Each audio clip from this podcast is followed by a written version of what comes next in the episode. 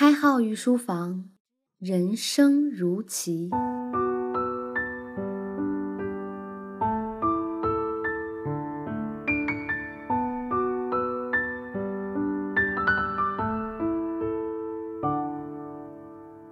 御书房的各位听官们，大家好，欢迎收听荔枝独播的《开号御书房》新版博弈论，我是开号。不知道您生活有没有这样的经历？如果一个人遭遇不幸，多半还会遭遇朋友或者同伴的落井下石。而所谓祸不单行，除了幸运的成分，是否还有其他的因素呢？这节我们来解释一下这个问题。先从刚才沉重的话题里走出来，让我们听一段轻松的例子。美剧《权力的游戏》里那些贵族阶层经常提到的一个词汇。家族的荣誉，甚至很多人为了家族的荣誉，不惜放弃一些其他的利益，比如个人感情，甚至他人的生命。为什么人会这样面对问题呢？除了我们之前讲到的基因内涵适应性，也就是我们更倾向于和自己相似基因的人合作，其实还有一个原因，那就是无论什么时代，我们的信誉和名声一直是社会博弈的重要组成部分。维护好的名声一定是有价值的，因为别人更倾向于和名声好的人合作。因为在可预见的未来，这些人是有回报的可能性的。正如墨子所说：“志不强者志不达，言不信者行不果。”在其他的约束机制还未完善的社会里，人们更相信信用好的人。假设让你选择，如果一个预期未来对你有好处的人，你会背叛他吗？我们古代有个很有意思的寓言，这说明了这个问题。有一个贪婪的老婆婆，她养了一只会下金蛋的鸡，每天下一颗金蛋。老婆婆觉得不过瘾，心想。你能下金蛋，肚子里一定有很多金蛋，那我就把你杀掉，然后我一次得到你所有的金蛋。可当老婆婆打开鸡的肚子的时候，发现鸡的肚子里空空如也。这就是杀鸡取卵的用处，我们都明白这个道理。如果我们有这样一只会下金蛋的鸡，多半不会做出这样愚蠢的行为。可是面对不可预测的未来和不确定的损益，我们就很容易判断失效。于是当有人遭遇不幸，可见的未来收益变得模糊不清的时候，有人就会选择背叛来获取一次性的利益，客观上造成对方的祸不单行。倘若你在不幸的时候遭遇别人的背叛，别觉得情感上有压力，应该意识到客观的问题，那就是你的预期收益降到了最低，这才是最可怕的。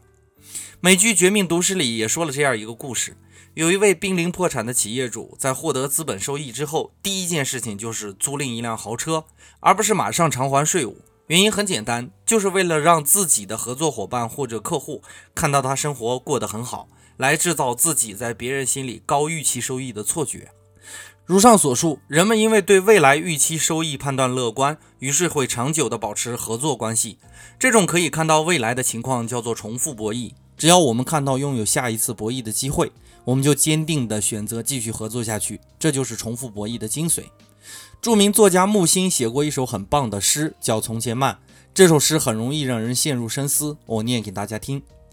记得早些年少时，大家诚诚恳恳，说一句是一句。清早上火车站，长街黑暗无行人，卖豆浆的小店冒着热气。从前的日色变得慢，车马邮件都慢，一生只够爱一个人。从前的锁也很好看，钥匙精美的有样子，你锁了。人家就懂了。很多人都用这首诗来缅怀那个逝去的讲仁义礼智信的时代。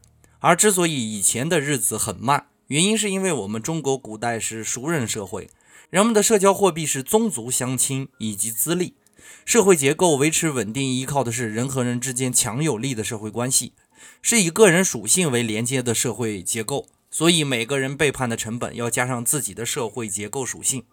而随着生产力的不断发展，我们的连接逐渐被打破，经济利益成为人和人之间的纽带。因为我们不需要再以信用或者以个人属性来完成生产活动，而是通过技术，所以日子变得快起来。在开号个人看来，这不是一个信用丧失的年代。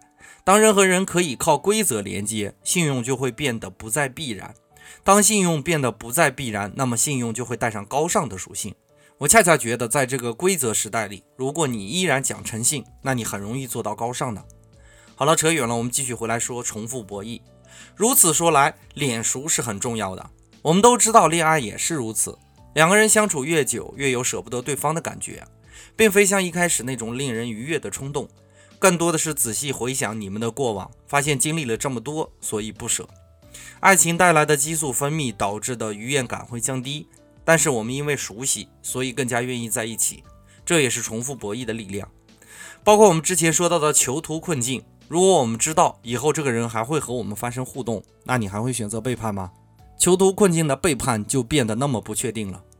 包括我去年讲博弈论也说到一个例子，为啥旅游景点容易变成大家一夜情的地点？原因很简单，因为知道彼此见面的可能性较低，也只是一时欢愉，所以彼此对承诺非常淡漠，一夜之后就各自天涯了。包括我们有很多做互联网服务行业的伙伴，比如微商呀、自媒体呀，他们在聊微信的时候都是有消息必回的，而且回复的越快越好，就是在不断的提升你们之间预期连接的可能性，以在博弈中保持重复博弈的状态。由此可见，虽然我们刚才讲到了从前的日子很慢，不等于我们没有重复博弈的条件。在我创业初期呢，见过很多朋友，主要也是为了挖掘一下哪些人适合和我一起创业嘛。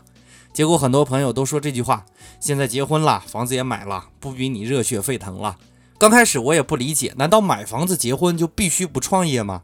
逐渐，其实我也想明白了。首先，我们要确定一点：博弈论通常把博弈关系简化为合作和背叛。这个背叛不要理解为找小三儿的那种背叛，仅仅是不合作的状态。我们可以简化为背叛哈。假如你选择了创业，必须要理解两个未来可能发生的倾向：一是忙碌，二是赔钱。结婚了，下班不回家陪太太，在这种博弈关系中叫背叛。而如果你赔钱了，自然对房贷是有压力的，这在一定程度上也会让你陷入被动。婚姻关系也好，房子的贷款也好，这都是典型的重复博弈。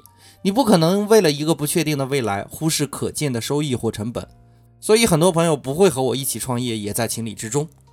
节目的最后呢，我们来简单的介绍一个重复博弈的应用逻辑。公元前二一七年，迦太基远攻罗马，罗马独裁官费边根据迦太基军队远乡作战这个特点，制定了一套迂回策略，有点类似于我们的游击战。因为对方在他乡作战，供给跟不上，这种长久的博弈是对方无法承受的。后来，这套策略被称为费边战术。名将汉尼拔在费边战术下也变得束手束脚。费边战术很好理解，它给我们的启示很简单。我们有必要不去追求毕其功于一役的绚烂，犹如烟花的绽放一定是很绚烂的，最后的消散也让人叹惋。而只要不中途离场，循序渐进，寻找机会。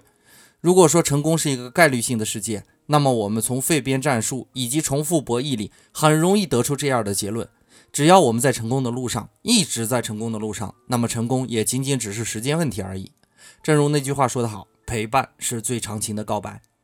本节内容就播讲到这里。如果你觉得我们的内容不错，可以通过留言与开号互动，也可以关注微信公众号“开号御书房”，在那里我们会时不时的为大家发一些好玩的东西。当然，我们的节目依然是荔枝独家播放。感谢您宝贵的时间，我们下期再见。开号御书房，人生如棋。